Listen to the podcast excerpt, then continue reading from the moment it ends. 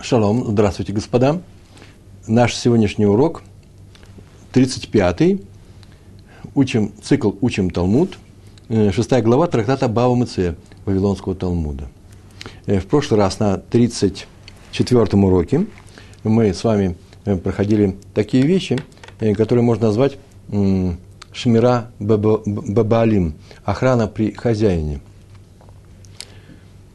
Так написано в Торе – что если человек, который берет шуэль, человек, который берет в долг бесплатно какую-то вещь для использования на какое-то время, и хозяин работает на этого человека, делает, выполняет какую-то работу, неважно какую, и неважно где, главное, он начинает в то же время, когда начинается охрана этой вещи, он берет использовать, да, Шуэль, но он же еще и охраняет ее заодно. Так вот, когда начинается работа с этой вещью, хозяин этой вещи работает на него. В таком случае мы говорили о том, что э, ответственность уходит, ответственность за, э, за ущерб, который будет причинен этой вещи, в некоторых случаях исчезает. Шуэль отвечает за все. Он берет вещи бесплатно, и поэтому он платит за нерадивое э, использование этой вещи, хранение, не только хранение, например, взял корову, открыл дверь, э, и эта корова ушла, или пришли воры, украли. Это называется нерадивое поше, нерадивое хранение и нерадивое э, использование этой вещи. Э, взял моток забивать гвозди, а пошел и начал этим мотком бить, например, дробить щебенку, камни для, на щебни для своих дорожек своего, для дорожек своего сада. Это называется нерадивое использование. Он отвечает за это, он платит за ущерб, испортилась вещь, он полностью ее оплатит – или восполнит ущерб. Э, а э, также он платит за, если что-то у него украли, он правильно охранял, но у него украли, он правильно охранял, но вещь пропала, и только за одно он не платит. Это называется, если он Шуэль платит и за, то, что сейчас сказал, Адони платит, и за э, онос, если он м, попал под раздачу да, природы. Э, произошла некоторая непредвиденная вещь, Э, от нее нельзя было уклониться. А вот э, платный сторож и бесплатный сторож, они за онос не отвечают. Они отвечают только платный сторож за пропажу, за нерадивое хранение, за э, кражу, э, и все. А бесплатный сторож отвечает только за нерадивое хранение. Так вот, приходит у нас сейчас такая история, как Шмират Ба, Шмира Балим, работает хозяин этой вещи на э, данного сторожа, платного, бесплатного, шуэля, он работает, и написано в Торе, с, э, него снимается ответственность за, э, за то, что э, за ущерб, который произошел с этой вещью. Вопрос возникает, какой ущерб снимается? Дело в том, что если он бесплатный сторож, у него всего-то одна ответственность за, э, за нерадивое использование, за халатное отношение к этой вещи. Так вот, есть мнение, что да, все равно, Тора учитывает и этот случай, и за нерадивое использование он больше не будет наказан. А другие говорят, нет, нет, нерадивое использование всегда, будь радивым использователем, никогда не наказывается, э, э, то есть э, нерадивое никогда не снимается, всегда наказывается, и поэтому при, сто, при владельце охрана, охрана при владельце не снимает. И поэтому все всегда будут отвечать. А все остальные случаи могут сниматься. И мы рассматривали это на примере предыдущего урока, когда у нас была целая бригада торговцев, некоторым мыльным предметом э, продавали для, э, для того, чтобы стирать белье, какое-то растение, и э, назначили пекаря, который им пек этот хлеб, и этот э, пекарь взялся за эту работу и попросил их охранять верхнюю его одежду, и они ее не охранили. Два варианта было, или плохо охраняли, тогда они тогда они, случай был бесплатных сторожей, да, или хорошо охраняли, платный сторож. Так или иначе, пришли они к Раву папу и сказали, вещь пропала, охраняли, а она пропала, нужно отвечать за это или не нужно. И Рав папа присудил к тому, что обязан заплатить. И тут спросили, а как же так в это время владелец этой вещи, этой одежды, владелец этой вещи в это время работал на них. Поэтому получается, что они должны быть освобождены. Так было сказано у нас – и он смутился, написано «иксив», и в конце концов было сказано, что э, выяснилось, что он не очень-то работал на них, а именно он не начал свою работу одновременно э, с их охраной, а поэтому они э, должны не освобождаются от своей ответственности и платят. Был такой смешной случай, как у нас мы отметили, да? Он занимался тем, что он выпивать пошел.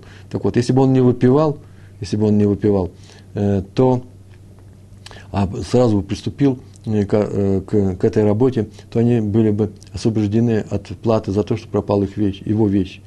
А из-за того, что он выпил, то они и оплатили. Почему? Потому что не было хозяина при этой охране, он не начал вместе с ними. Несмотря на то, что он занимался недостойным делом, тем не менее, это тот случай, который не освобождает от ответственности, они заплатили. Выпил, они ему заплатили за пропажу, а если бы не выпил, не заплатили. Просто такой парадоксальный случай я отметил вам. Сегодняшний урок.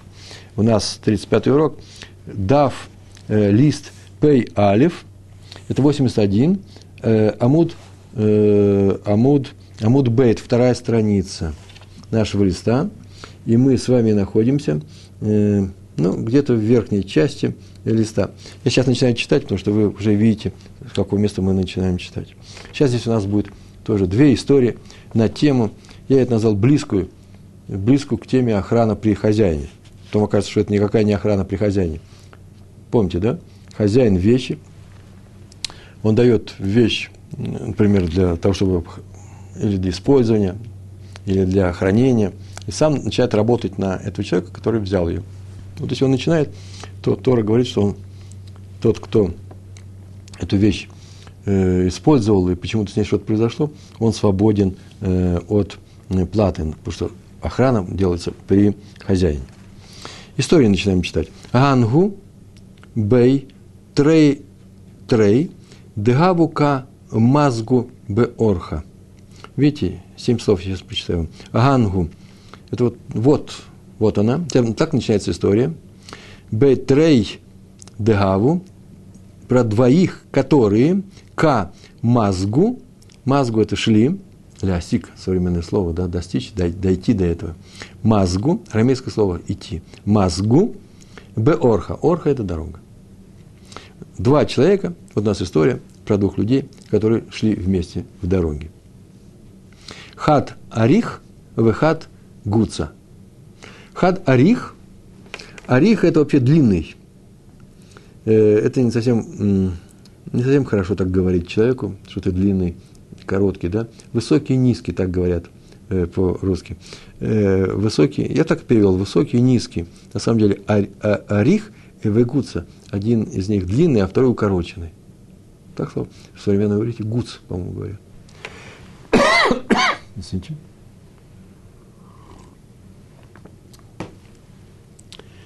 Так они шли, высокие и низкие.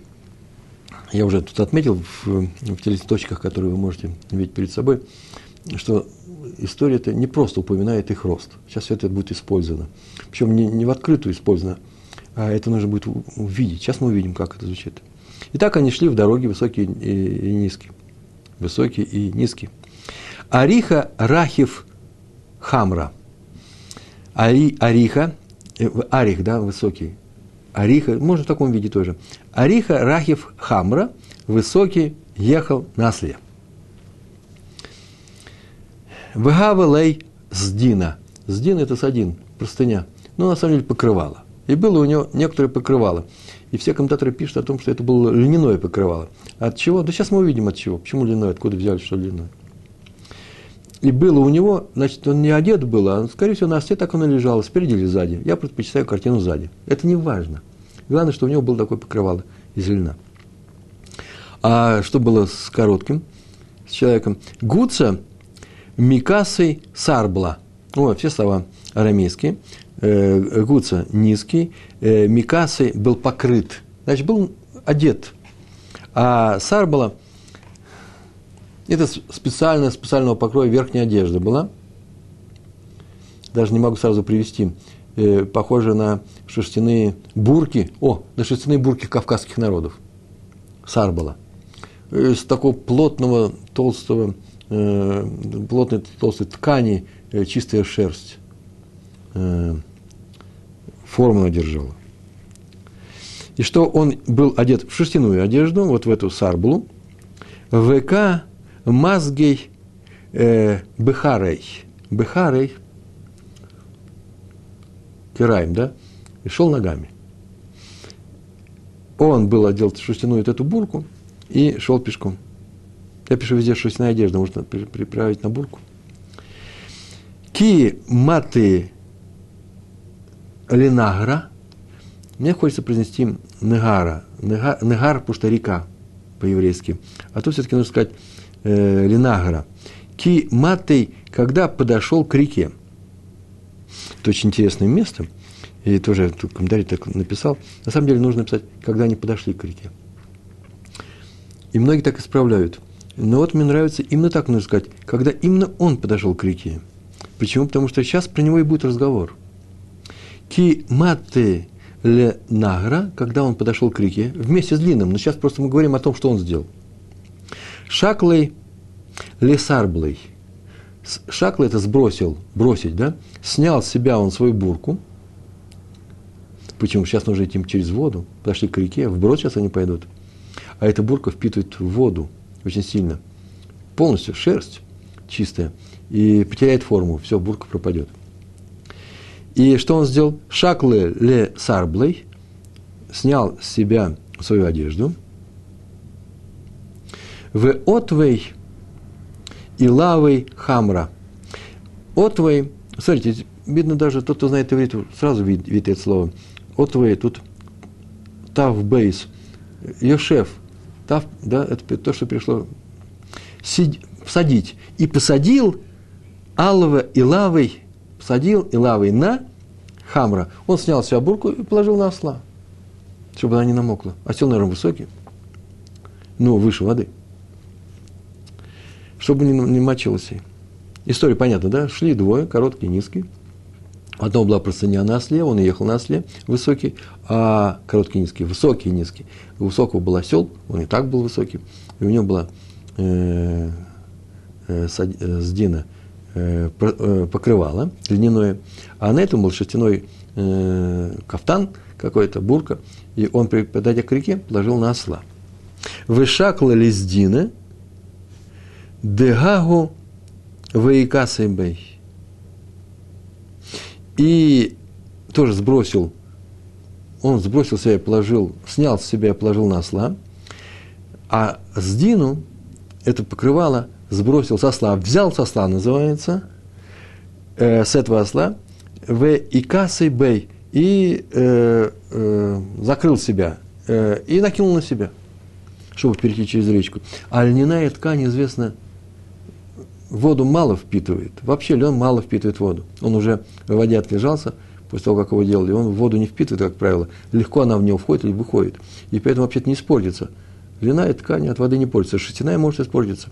Чтобы представить, что это такое, возьмите фетровую шляпу. Фетра тоже вид шерсти, да? Положите воду, и все, и пропала шляпа. А льняная нет. Почему шляпа не делают из льна? Так или иначе, он сделал такую вещь. Снова повторял, снял, снял с себя шерстяную вещь, положил на осла – взял простынку, положил на себя. И что произошло? Э, штафуйга, штафуйга, штафу, га. Штафу – это река, майя, река в множественном числе. Штафу, нет, в единственном числе. Вода, майя – это вода. Шта, штафуга майя э, лездиной. И смыла, снесла река в напор воды с него э, эту э, простыню и все укатило и пропало, все пропало, нету. А Таликама и Драва пришел к Раву, чтобы тот определил, постановил, э, надо ли платить э, за ущерб этот или не надо. Хайвей. И тот посудил, что он обязан заплатить.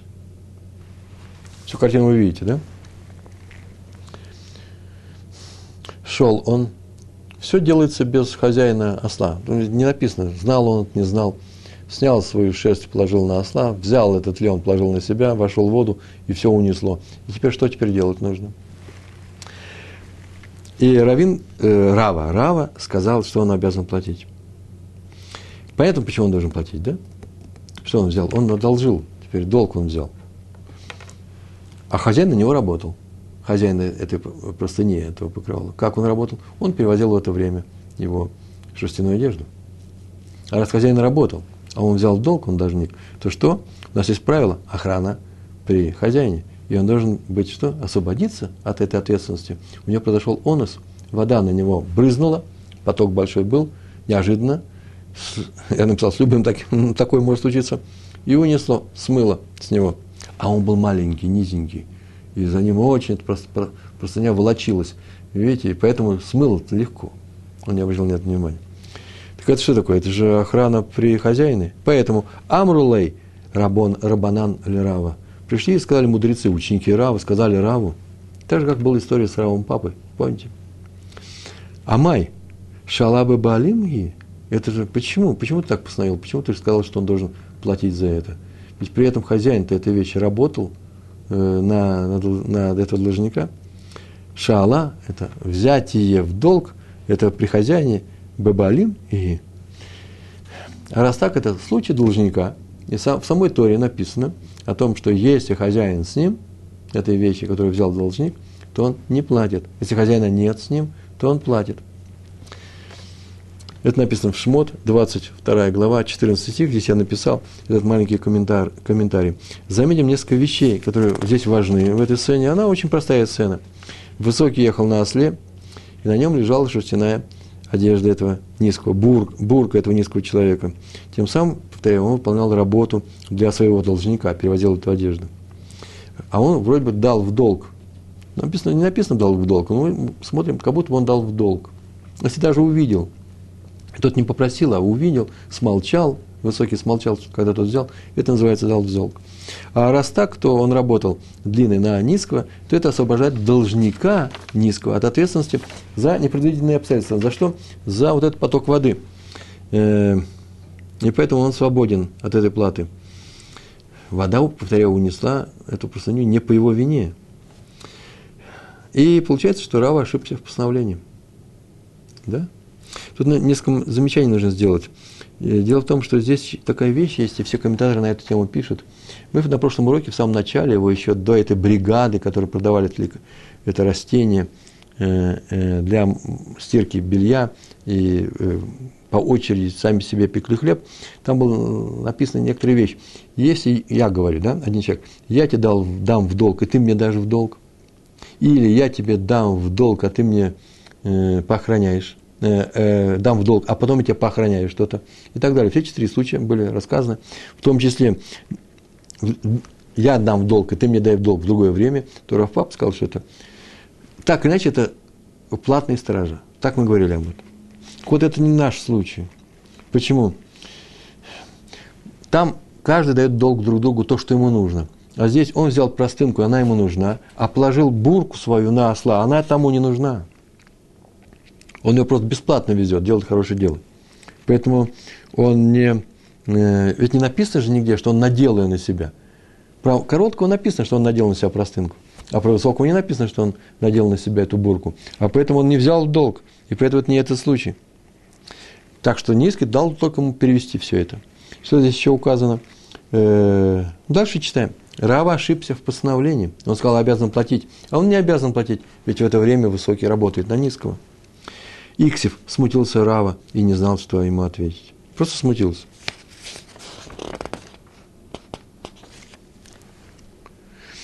Лесов, игла и Милта, игла и открылась, стала видимой, Милта – вещь. Конце концов выяснилось, Лесов, к концу выяснилось, да было даты шаклей, что он взял без разрешения. Извините.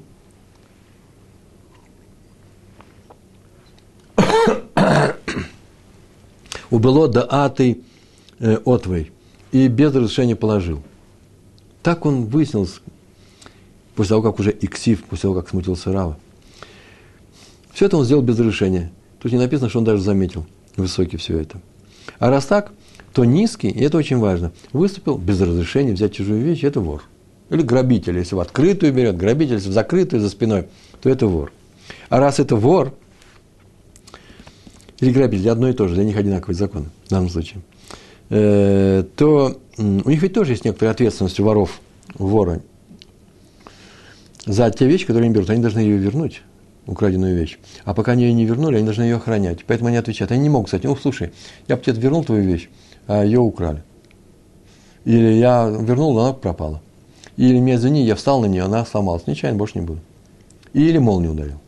Видите, все четыре случая я перечислил.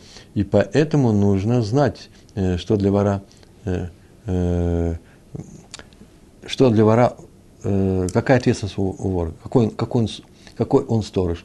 Так вот, по всем программам он отвечает. Если уж у нас Шоэль, тот, кто попросил вещь с разрешения, по всей, по всей программе отвечает, да?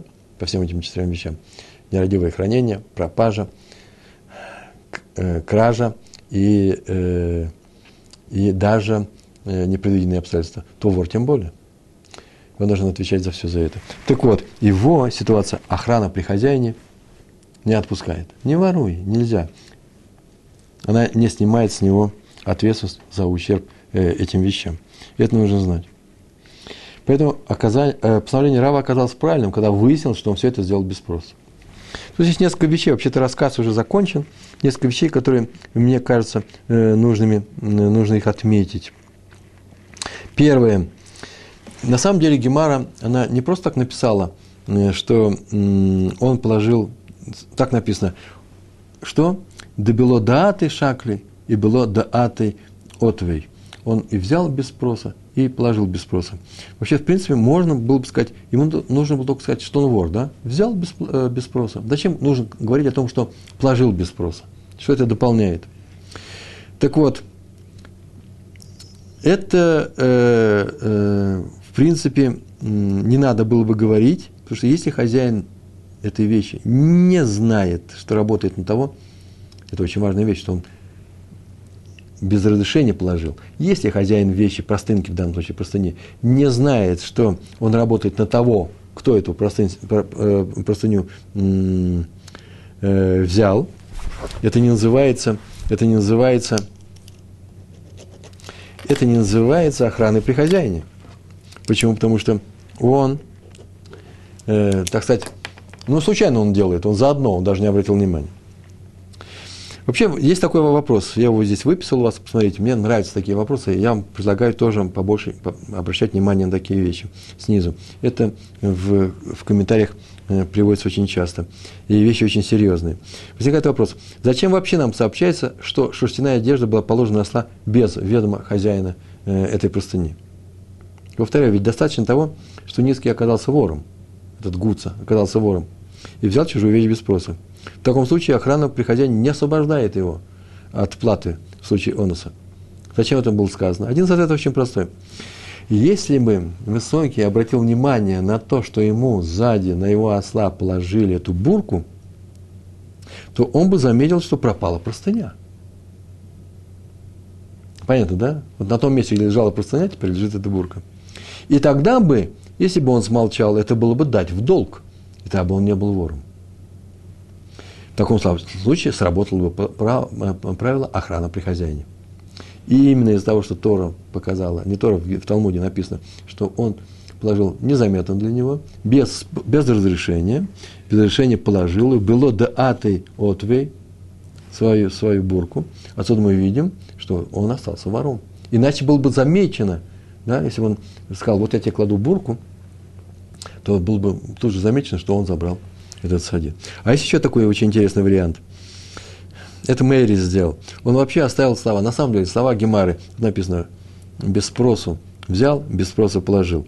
А Мэри сделал таким образом. Он написал, что положил на осла, это нужно оставить. А вот убрал, э, нужно убрать слова, что э, э, без разрешения взял простыню. Почему? Смотрите, очень красивый текст получается.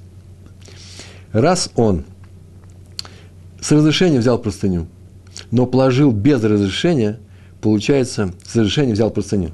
Что он взял простыню в долг. Но, но лишил длинного, высокого сознательно отработать за этот долг. Как отработать? На, не, в долг он должен отработать. Э, на должника. Почему? Потому что он ему не дал возможности, он дал ему потихонечку. А раз несознательно, значит, он сейчас нет охраны при хозяине. Есть должник, но нет охраны. Два варианта. Первый вариант у нас есть вор, и тогда нет охраны. А здесь есть должник, но нет охраны. Из-за чего? Потому что он не работает. А там есть вор, но он работает. Посмотрите, здесь я написал эти итоги, два этих итога. По Ритва был такой великий э, ученый, талмудист, он эти два случая привел. Э, а он э, объяснил, почему Рава считается правильное решение принял, когда обязал его. А именно, низкий взял простыню без спроса, высокий этого не заметил. В результате низкий стал вором, а про вора известно, что э, он всегда отвечает за онус, за непредвиденные обстоятельства, даже если есть охрана. Это первый пример, первое объяснение. Второе, низкий взял простыню без спроса, и высокий это заметил. Пускай заметит. Как я написал, вообще, это мои слова, нужно скобки взять. Потому что, находясь на переправе, когда ты переправляешься, и твой спутник идет рядом, трудно не заметить, что он идет в твоем покрывале. Трудно это, не знаете. Может быть, под покрывалом есть бурка, про бурку можно не заметить, а про, э, про покрывало можно не заметить. Высокий заметил. Он взял просто не без спроса, высокий заметил. Получается, что низкий сейчас должник, тот смолчал. Э, но высокий не заметил, что на него положили чужую одежду. Поэтому свою роль человека, который отрабатывает на должника, он сыграл неосознанно. Это не засчитывается. Тут нет охраны при хозяине, и должник платит за унос. Все, наш э, пример кончился. Сейчас мы приходим ко второму примеру. Просто на этом можно было даже урок кончить, но мне нужно рассказать дальше. Э, маленький урок, здесь еще две страницы. Не тяжелый текст, но и не легкий, обратите внимание. Новый эпизод – Гагу Гавра, де огерлей хамра лихаврей. Некий человек, некий человек, Гавра это мужчина, Гагу некий, де огер, огер это дает в аренду, лей ему, хамра, осла, лихавры, своему ближнему, своему ближнему вся другой человек. Один человек дал в прокат своего осла другому человеку. Амарлей, сказал он, при этом он так, такую фразу сказал. Хазой, смотри, я тебя предупреждаю. Внимательно. Слушай меня. Сейчас будут условия эксплуатации моего осла. Хазы. Ло тезоль беорха де нагар покод. Не иди по дороге на Нагар Покод. Нагар Покод – это название города в двуречии. Почему не иди? Он тут же объяснил. Дейка Майя, потому что там вода, там много воды. Ну, вода там. Я так полагаю, что осел боялся воды – он при соприкосновении с водой умирал. Такой особый осел был. Или, может быть, там на самом деле, ой, это такой сезон был, нужно, мостов не было, нужно было переправляться. Осел был старый, и там были такие потоки воды, что другой осел бы вышел бы, выдержал, а под э, конкретным потоком воды нет, не получится. И сейчас идет у нас паводок по всем рекам Вавилона. Так или иначе он сказал, там вода, не ходи туда. Да ика мая. Ика есть мая вода. Запомним, ика это есть. Д это на которой не иди дорогой, орха, это всегда дорога, в место, которое называется Негар Покод. Покод это вообще какое-то слово, а Негар это вообще-то река. Так называлась река. Она, наверное, стояла на реке, которая называлась Покод. Кстати, я уж вам сразу скажу, что это прям э, было, было, это э, к югу, на южном, на правом берегу реки Тигр. Но не на берегу, а чуть дальше, глубже, к югу. Я на карте смотрю. Да и Камай, там много воды. Где много воды? Зиль Беорха да Нереш. Ди Нереш. Иди дорогой на Нереш. Де Лейка Майя. Там нет никакой воды. Туда иди. Вообще-то самое интересное, что он так сказал, ты туда ходи, а туда не ходи. Ему ведь нужно куда-то было идти. Я так и не знаю, что здесь происходит. Если бы это были две дороги параллельные, одной иди, а другой не иди, все понятно. Одна находится здорово на севере, другая находится здорово на юге, даже так наискосок и между ними расстояние там в не одну сотню километров, поэтому куда он его посылал, не знаю. Но так или иначе он сказал, вот здесь я разрешаю, не хочешь туда не идти, не ходи.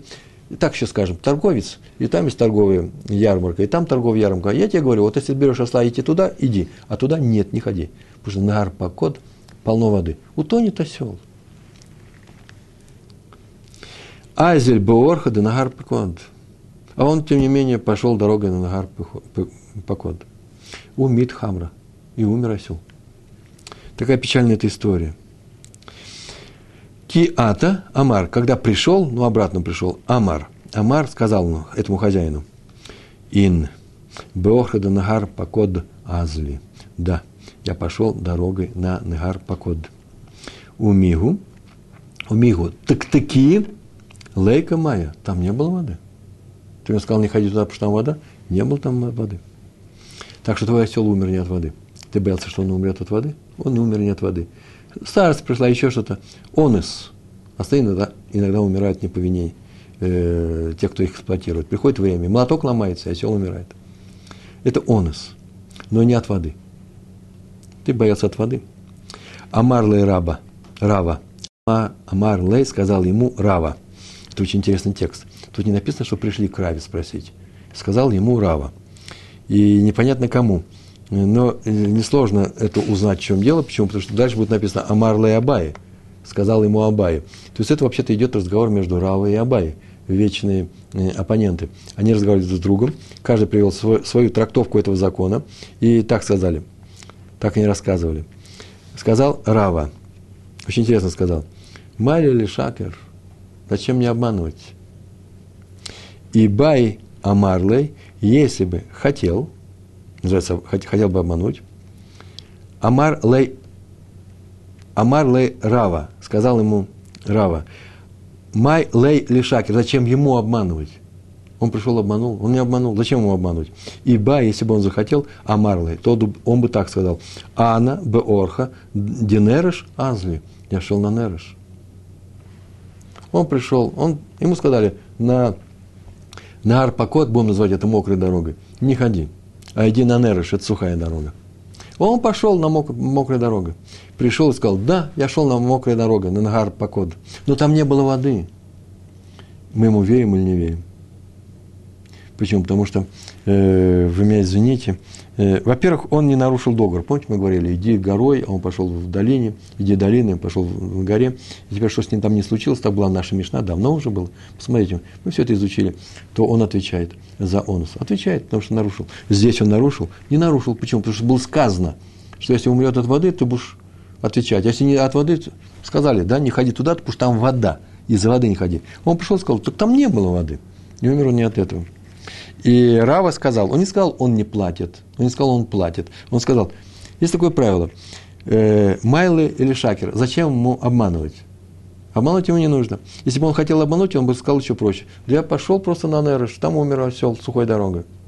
Раз он так не сказал, значит, ему не нужно было обманывать. Обман, возможность была такая. А значит, ему нужно верить. То есть, у него было более сильное утверждение, и мы ничего не могли бы сделать с этим – если бы он так обманул, я пошел на Нерыш. У нас нет свидетелей.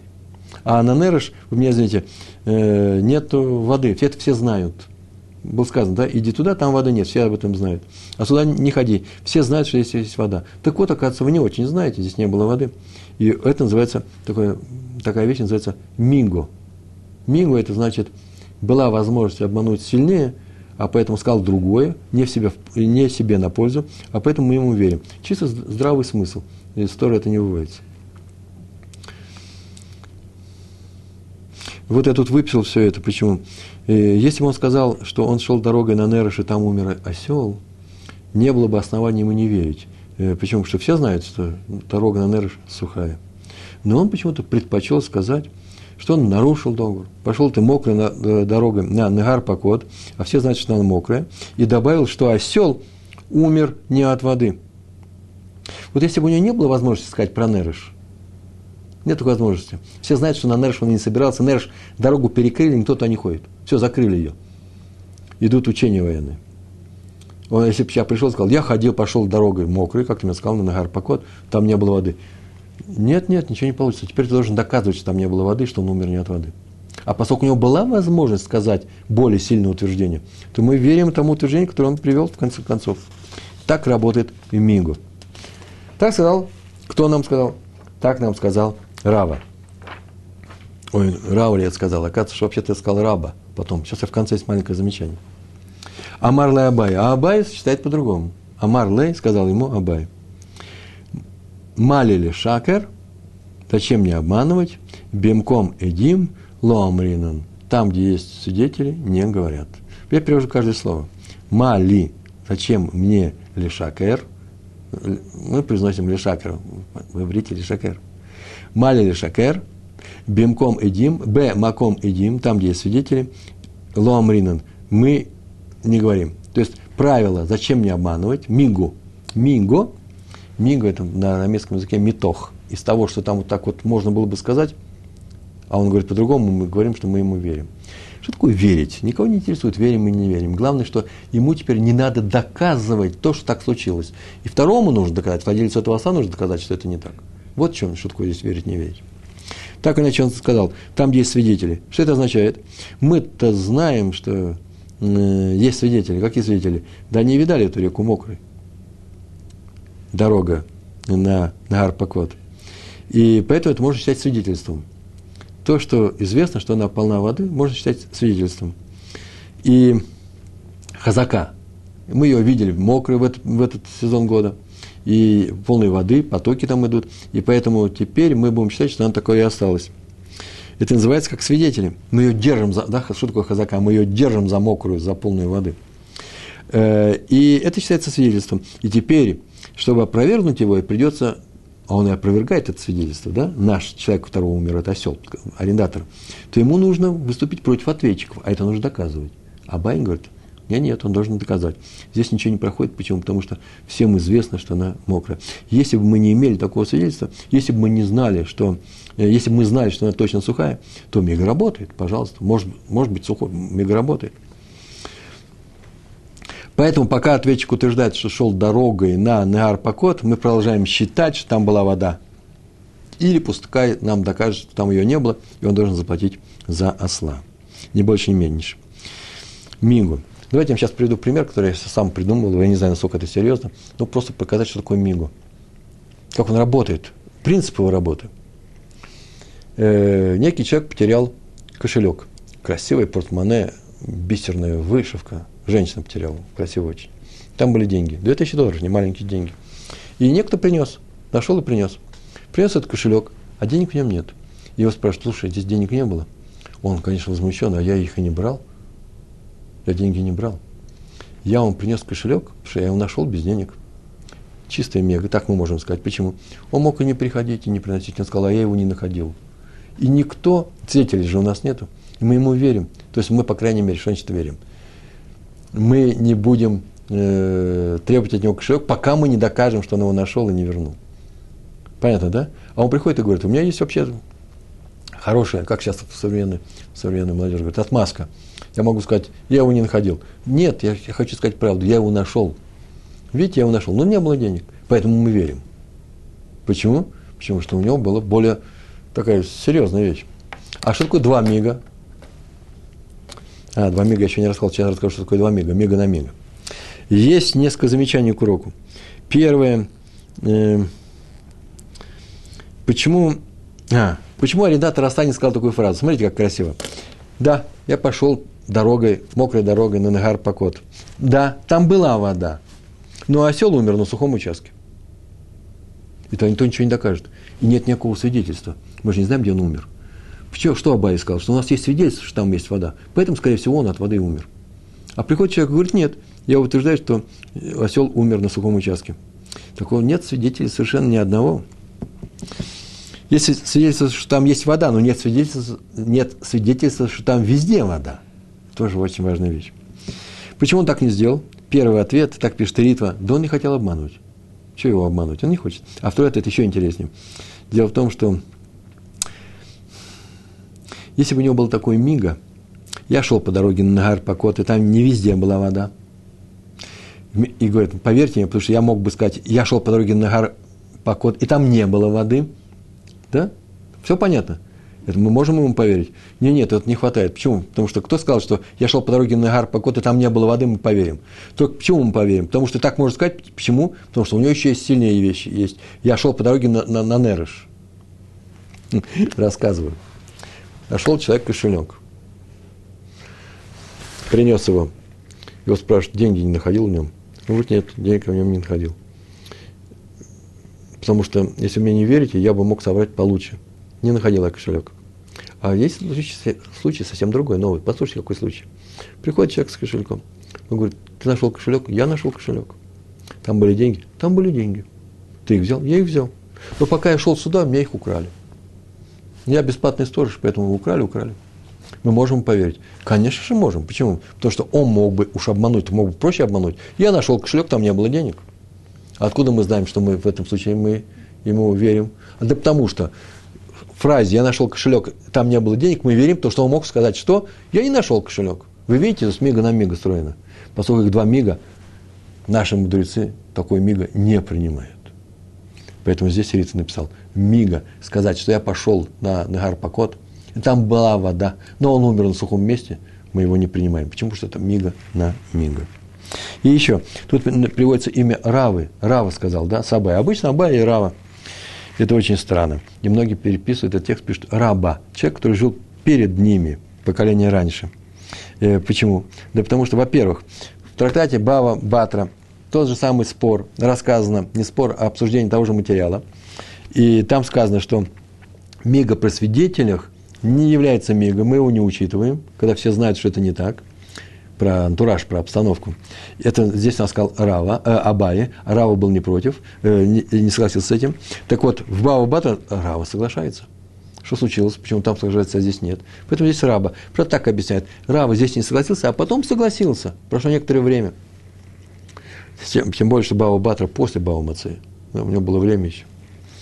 А вот есть еще одно возражение. Дело в том, что вообще-то обычно все споры между Равой и Абаем – начинаются с Абаи.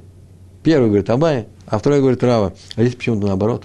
Очень странный случай. Поэтому, скорее всего, это Раба, а не Абай. И еще. Вообще-то общий закон, как правило, принимается, кроме особых шести случаев, это не, не тот случай, обычно принимается по мнению Равы, если спор идет с Абай. А тут закон идет по, по мнению Абай. Значит, Рамбам, когда принимал этот закон, вообще наши э, Риф, э, законоучители, постановили закон по Абай, они прекрасно знали, что это не Рава, а Раба. Иначе бы они взяли Раву. Так иначе есть такая поправка. И еще... Э, а, очень хороший комментарий, на нем все заканчиваем. Существует такой комментарий. Его написал Рабейну Йонатан.